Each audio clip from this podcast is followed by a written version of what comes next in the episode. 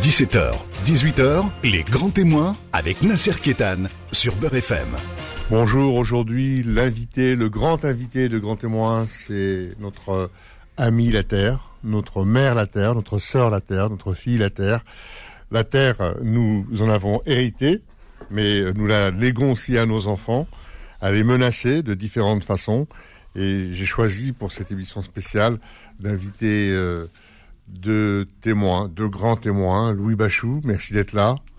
Vous êtes président d'Humanive, un think tank engagé dans la préservation de la biodiversité, dans la valorisation de la Méditerranée, dans la euh, permanence euh, réflexion autour de la démocratie. Euh, Patrick Le Yarrick, merci d'être présent. Vous êtes, vous êtes directeur de l'humanité, vous êtes député européen, vous êtes engagé sur la biodiversité, sur ce qu'on appelle les libertés démocratiques. Vous avez soutenu et vous soutenez toujours les combats des peuples à travers la planète, notamment le peuple palestinien. Et aujourd'hui, vous avez pris la direction d'une revue qui s'appelle La Terre. Donc tous les deux, vous êtes très bien placés pour nous parler de la diversité. Et je commencerai par Patrick Leharic, euh, qui ce numéro spécial de La Terre qui est en kiosque et que je recommande vraiment à tout le monde, qui est une magnifique revue. Euh, et, vous titrez, euh, Patrick Leharic, Pourquoi la biodiversité est-elle l'avenir? Bon, moi j'ai toujours considéré que la biodiversité c'était à la fois notre histoire, nos racines, notre présent, et donc elle est l'avenir de facto. Et pourquoi avez-vous eu besoin de rappeler que la biodiversité c'était l'avenir Pourquoi? Ben, D'abord cette euh, édition spéciale de la Terre, elle est faite en partenariat avec des étudiants de Agrotech Paris et de l'ENSA Angers. C'est une proposition qu'ils nous ont faite. Ils ont fait en quelque sorte un tour de France de la biodiversité et ils rendent compte de chacune de leurs étapes et des expériences qui visent à euh, maintenir, à valoriser la biodiversité, tout en montrant qu'un paysan, un aquaculteur, qui tient compte de la biodiversité et qui la valorise, il peut euh, vivre de son euh, travail. Pourquoi euh, ce, mot est l'avenir? Parce qu'aujourd'hui, elle est considérablement détériorée. Aujourd'hui, je crois que 75% des insectes à l'échelle de la planète disparaissent, 25% des oiseaux. Donc, on, on, on mais il n'y a pas que nous, nous les humains, nous sommes un, un produit de la biodiversité. C'est-à-dire que nous-mêmes, nous allons tuer ce, que, ce, ce, qui nous a donné naissance, ben, ce qui nous a donné la vie. Ça? on est on est à la fois un, un, un produit de la biodiversité, mais euh, on est euh, euh, aussi celles et ceux qui la dégradons, c'est-à-dire les modes, plus gros prédateurs de la biodiversité. Les modes de production tels qu'ils ont été développés depuis maintenant des décennies et des décennies, avec une industrialisation de l'agriculture, avec l'industrie, les, les, modes industriels euh, eux-mêmes, euh, avec la multitude des pollutions qu'engendrent un certain nombre d'activités humaines, détruit la, la, la biodiversité. Donc l'avenir, la, c'est de, de rectifier cela. Sinon, cette revue, c'est quoi? C'est d'allumer des clignotants, c'est de mettre des feux rouges, c'est de, de distribuer des cartons rouges. C'est quoi? C'est de prendre par la main les enfants et leur dire venez, je vous emmène sur un chemin. C'est quoi? Cette revue ça, En quelque sorte, oui, c'est faire ce parcours, faire un parcours de la biodiversité à partir d'expériences de, de paysans, d'aquaculteurs, de forestiers, de naturalistes, d'une multitude de gens. Nous montrons ces expériences-là et il y a une quinzaine de personnalités qui donnent leur regard eux, à la fois sur ce que font, ont fait ces jeunes et sur, sur la nécessité de la préserver et les moyens de la préserver. C'est ça le sens de la revue. Louis Bachou, vous êtes président d'un think tank dont la biodiversité est aussi un des éléments. Euh, cette biodiversité, elle est, elle est menacée? Elle est plus que menacée. Actuellement, euh, l'homme a, a, grimpé très rapidement euh, les échelons de l'échelle alimentaire et, maintenant il, il, est le numéro un dans l'échelle alimentaire. Et, et, il est, euh, grosso modo, il est en train de jouer le maître du monde, le maître de la Terre. Résultat de l'opération, nous sommes à 8 milliards aujourd'hui, nous allons dépasser les 10 milliards dans 30 ans, avant le déclin, et il est évident que nous ne pouvons pas cohabiter, faire cohabiter dans les conditions actuelles si l'homme mangeait comme tous les hommes sur Terre mangeaient comme les Américains, il faudrait cinq terres. Nous n'y arriverons pas. Oui, par exemple, on peut dire que un Américain consomme entre 400 et 500 litres d'eau euh, par an, alors qu'un Africain en consomme moins de 20. Mais, mais prenez... l'OMS euh, considère qu'il faut Exactement. 50 litres par, par humain. Donc, euh, la pour commencer, est, mais, mais est ne serait-ce ne serait-ce que le PIB au Burkina Faso, on gagne 573 dollars par habitant, et en, en, aux États-Unis, on est à, 100, à 73 000 dollars par habitant. Et euh, au, au, au, Qatar, on à 90 000. Et, et, et, au Luxembourg, on est à 140 000. Donc, il y a des conditions d'habitat de la Terre par l'homme qui détruit la biodiversité. Et définissons la biodiversité. Qu'est-ce que la biodiversité? Ce sont les éléments que fait naître la nature. Qu'est-ce que et nous en avons besoin? Pourquoi? Parce que sans la nature, nous n'existons pas. C'est évident. Donc, aujourd'hui, nous nous trouvons en face d'une position qui est une position dramatique, je le dis bien dramatique. 8 milliards d'habitants qui mangeraient comme les Américains, il faudrait cinq terres. Et nous n'avons pas cinq terres. Comment faisons-nous? Voilà la question que nous devons nous poser. Alors, Patrick Le Yarrick, ce drame dont vient de parler euh, Louis Bachou, il se manifeste quand la, la, Terre se met en colère, c'est-à-dire qu'il y a des tsunamis, il y a un réchauffement climatique. Je crois que la Méditerranée comporte les dix villes les plus chaudes euh, de la planète. Euh, il y a des tremblements de terre. Est-ce que tout ça, ça veut dire que c'est la, Terre se met en colère parce que l'homme ne la respecte plus? Ben, C'est-à-dire qu'elle elle ne rend plus les services qu'elle est censée rendre. Euh, la, le fait, par exemple, la biodiversité, par exemple, permet d'avoir de l'eau potable, permet d'avoir une alimentation de qualité. Si vous détruisez toutes les abeilles, comme euh, cela est en train de se produire, vous n'aurez pas, vous n'aurez pas la pollinisation. Or, la pollinisation est la condition pour avoir des fruits, euh, notamment des fruits et des, légumes. Donc, euh, vous voyez bien que dans, dans la chaîne, la chaîne humaine, dès lors qu'on s'attaque à cela, on s'attaque à un élément décisif. Euh, on, ne, on ne peut plus considérer les insectes comme secondaires, les abeilles comme secondaires, le ver de terre comme secondaire. Le fait, la, la, la chimisation de l'agriculture qui détruit de plus en plus de vers de terre, elle, elle conduit à ce que les sols soient moins productifs. Parce on, que on les dit vers de terre lorsqu'il n'y aura plus de vers de terre et lorsqu'il n'y aura plus d'abeilles, il y aura plus de terre. C'est vrai ça? Il y aura plus de terre, il y aura moins de production, peut-être voir, et, et, il peut y avoir une sorte d'assèchement. Nous, nous, non, nous ne sommes pas là, et heureusement qu'il y a des initiatives, des prises de conscience qui permettent de, de rectifier euh, cela. Mais, euh, par exemple, on parle là de de deux euh, le ver de terre et les Et abeilles, euh, ça peut être méprisable dans certains lieux, dans certains secteurs, mais on voit bien que c'est décisif. Euh, euh, euh, Louis Bachou, vous êtes architecte, Oui. vous avez construit dans le monde entier. euh, euh, les êtres humains ont construit en bord de mer, sur des falaises. Ils ont construit dans des lits de rivières. Ils ont construit dans des. euh, ils, ils ont ils, ont tordu le cou à la nature.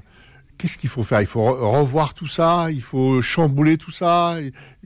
Comment faire pour euh, euh, euh, se remettre dans le circuit naturel des, de, de, de, de la nature Je, je pense indiscutablement que nous avons mis l'économie comme étant notre cheval de bataille.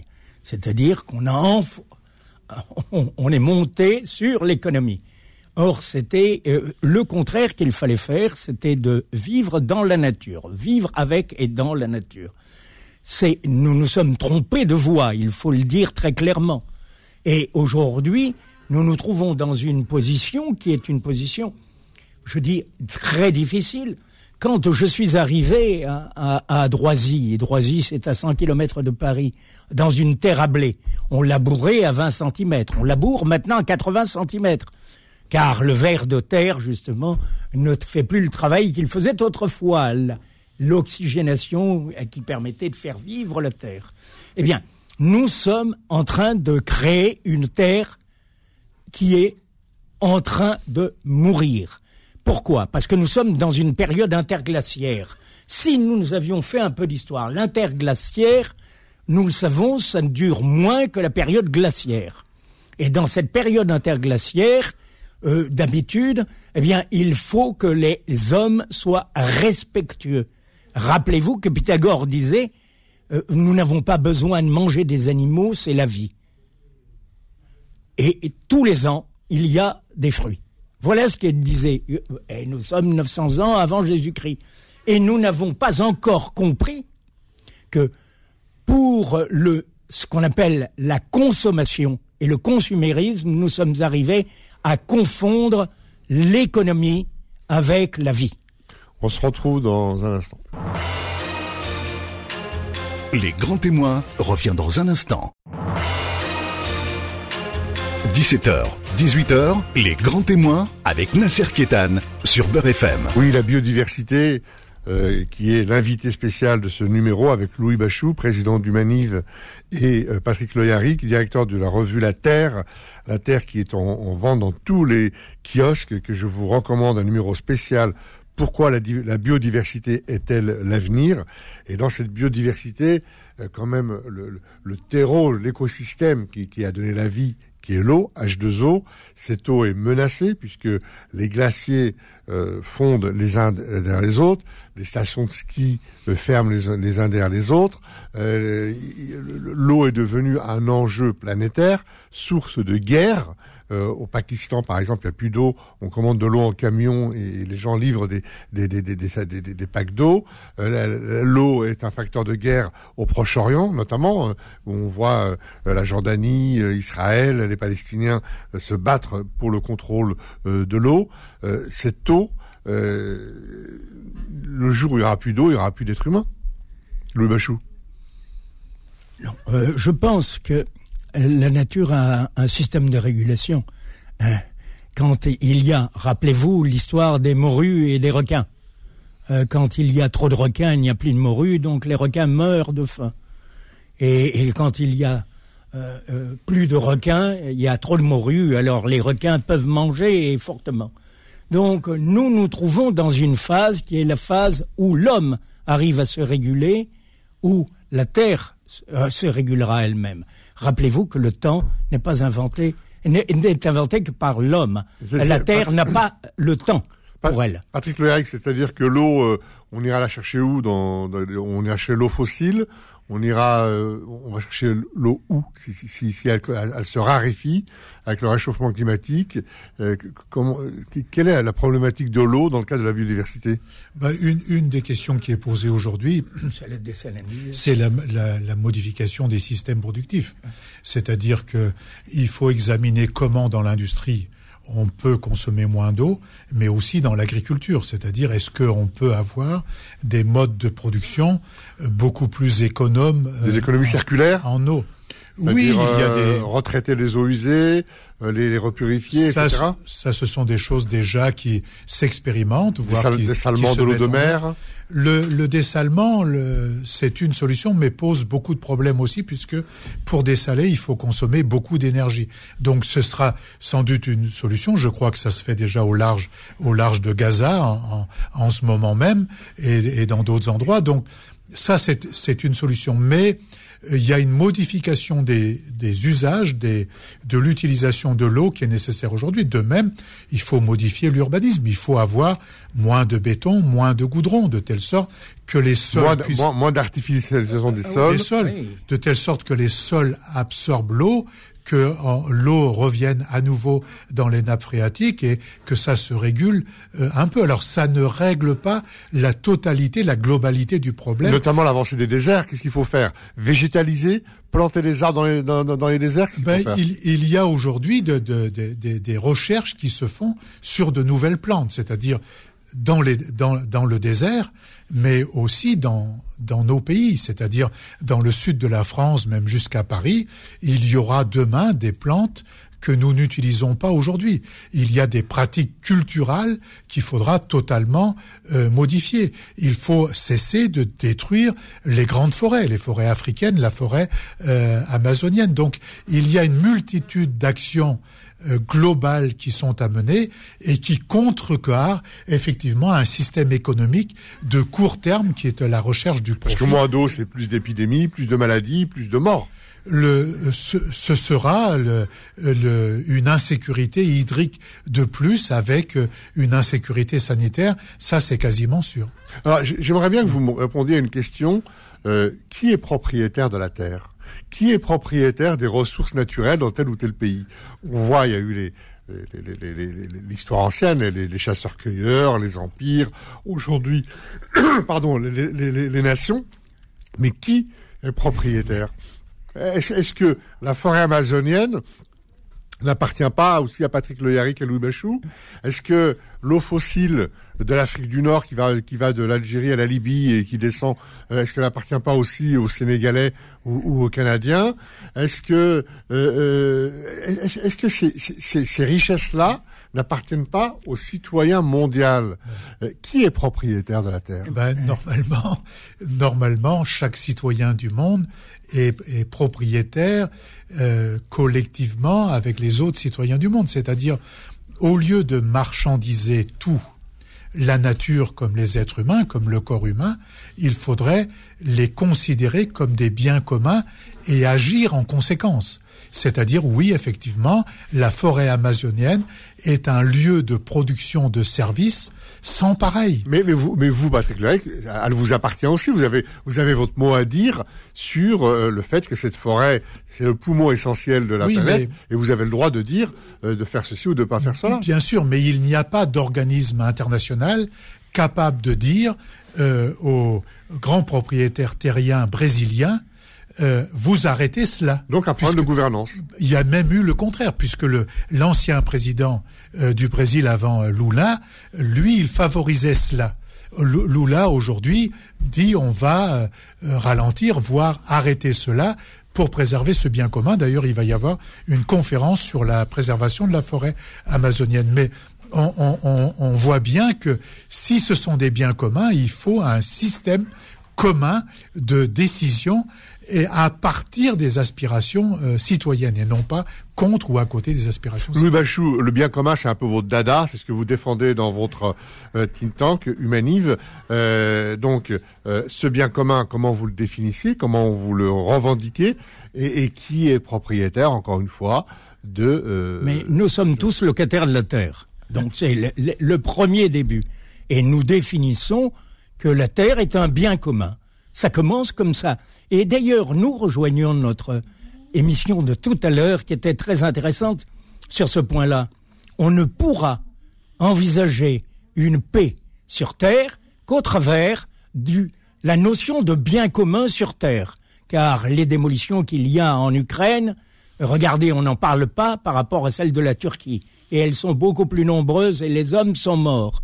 Donc, on a détruit les forêts et on a détruit la fabrication et, on a la terre. Car moi, je ramasse encore dans mon terrain des projectiles de, 2000, de 1914, 1914-19, hein, et j'en ramasse beaucoup.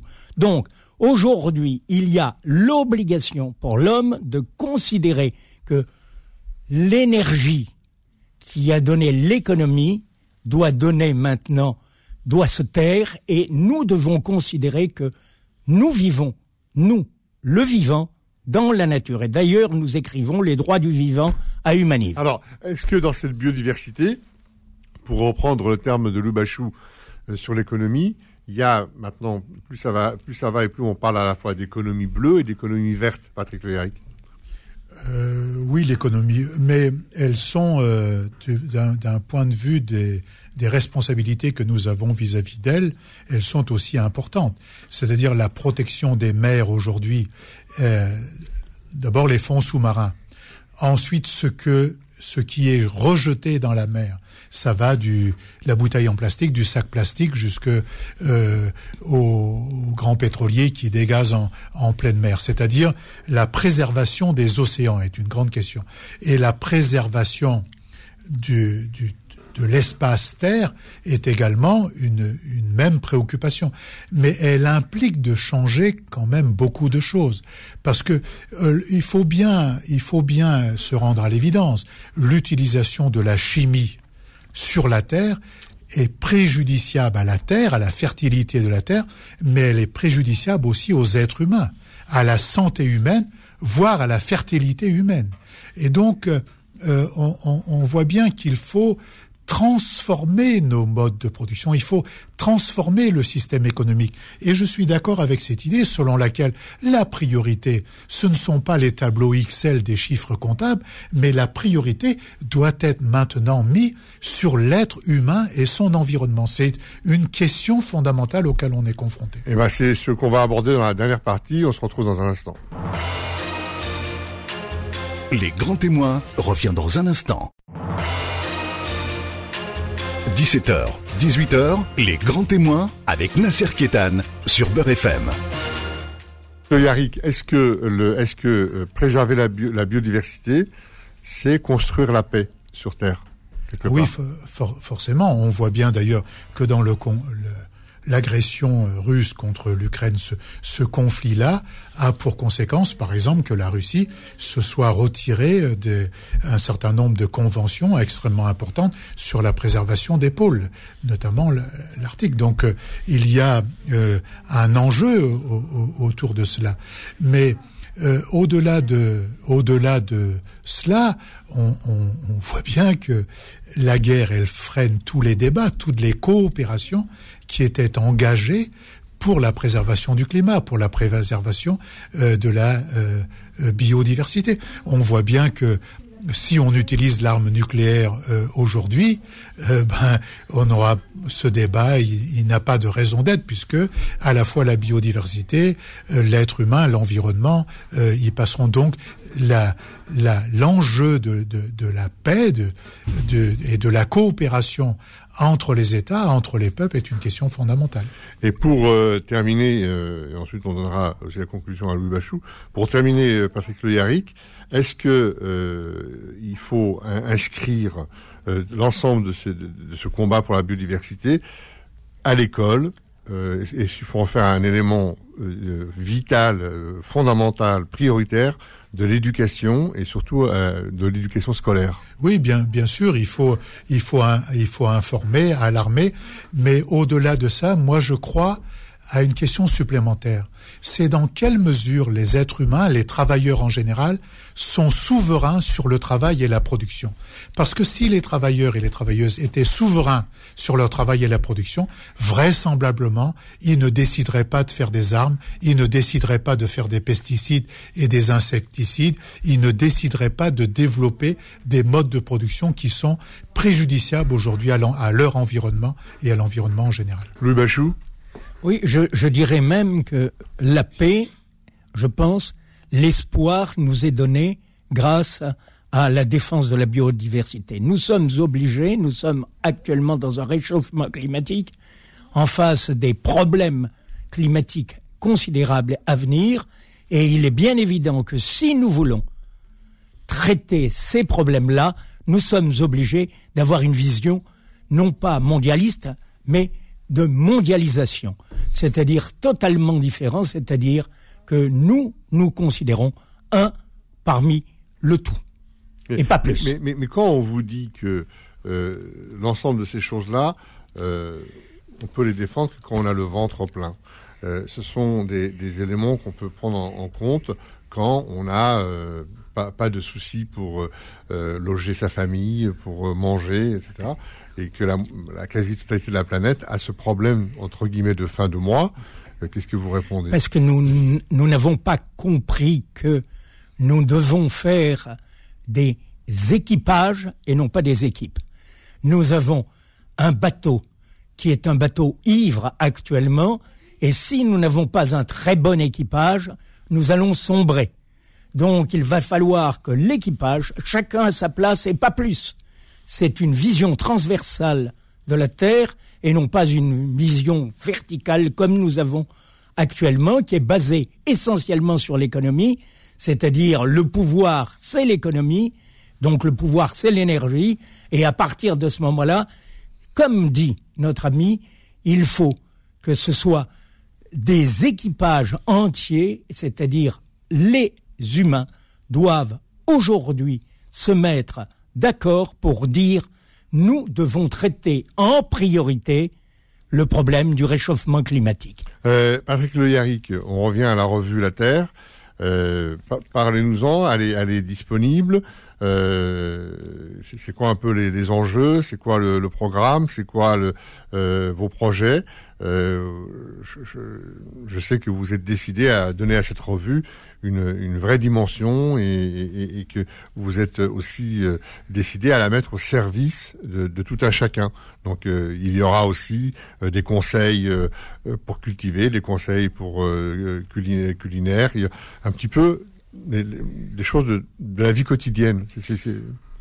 Oui, c'est-à-dire nous avons voulu faire un magazine et une plateforme numérique autour des enjeux du vivant, de l'alimentation, de l'agriculture, de la vie euh, rurale. Mais l'alimentation dans toutes ses qualités, dans tous ses aspects, c'est-à-dire en quantité comme en qualité, parce que je défends l'idée selon laquelle la qualité alimentaire a à voir avec la santé.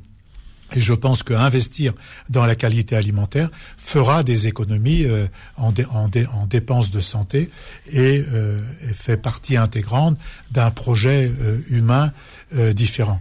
Ce que nous voulons faire, ben, nous avons fait ce numéro sur la biodiversité, nous venons de parler de l'eau, nous voudrions faire un, projet autour, de, autour des questions de l'eau, un autre projet autour du droit à l'alimentation qui n'est pas inscrit dans la Constitution française, c'est-à-dire le droit de se nourrir convenablement.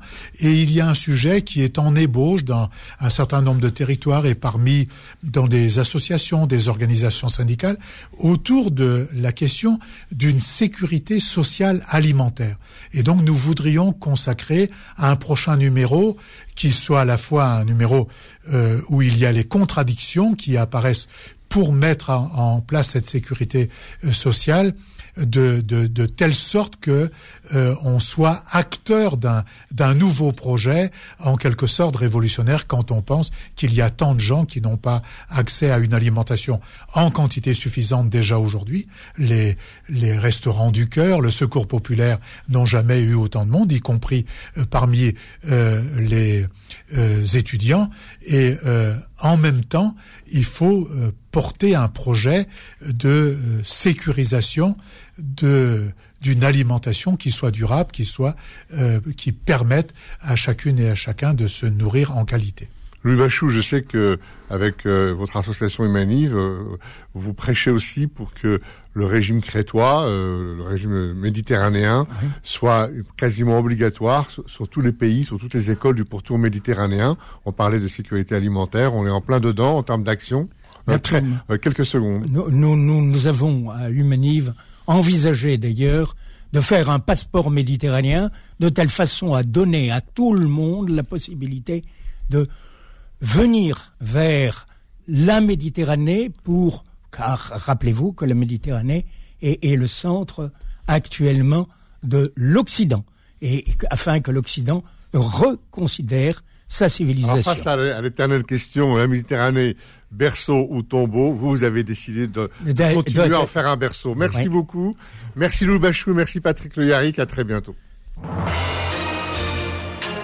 Retrouvez les grands témoins tous les dimanches de 17h à 18h et en podcast sur beurrefm.net et l'appli Beurrefm.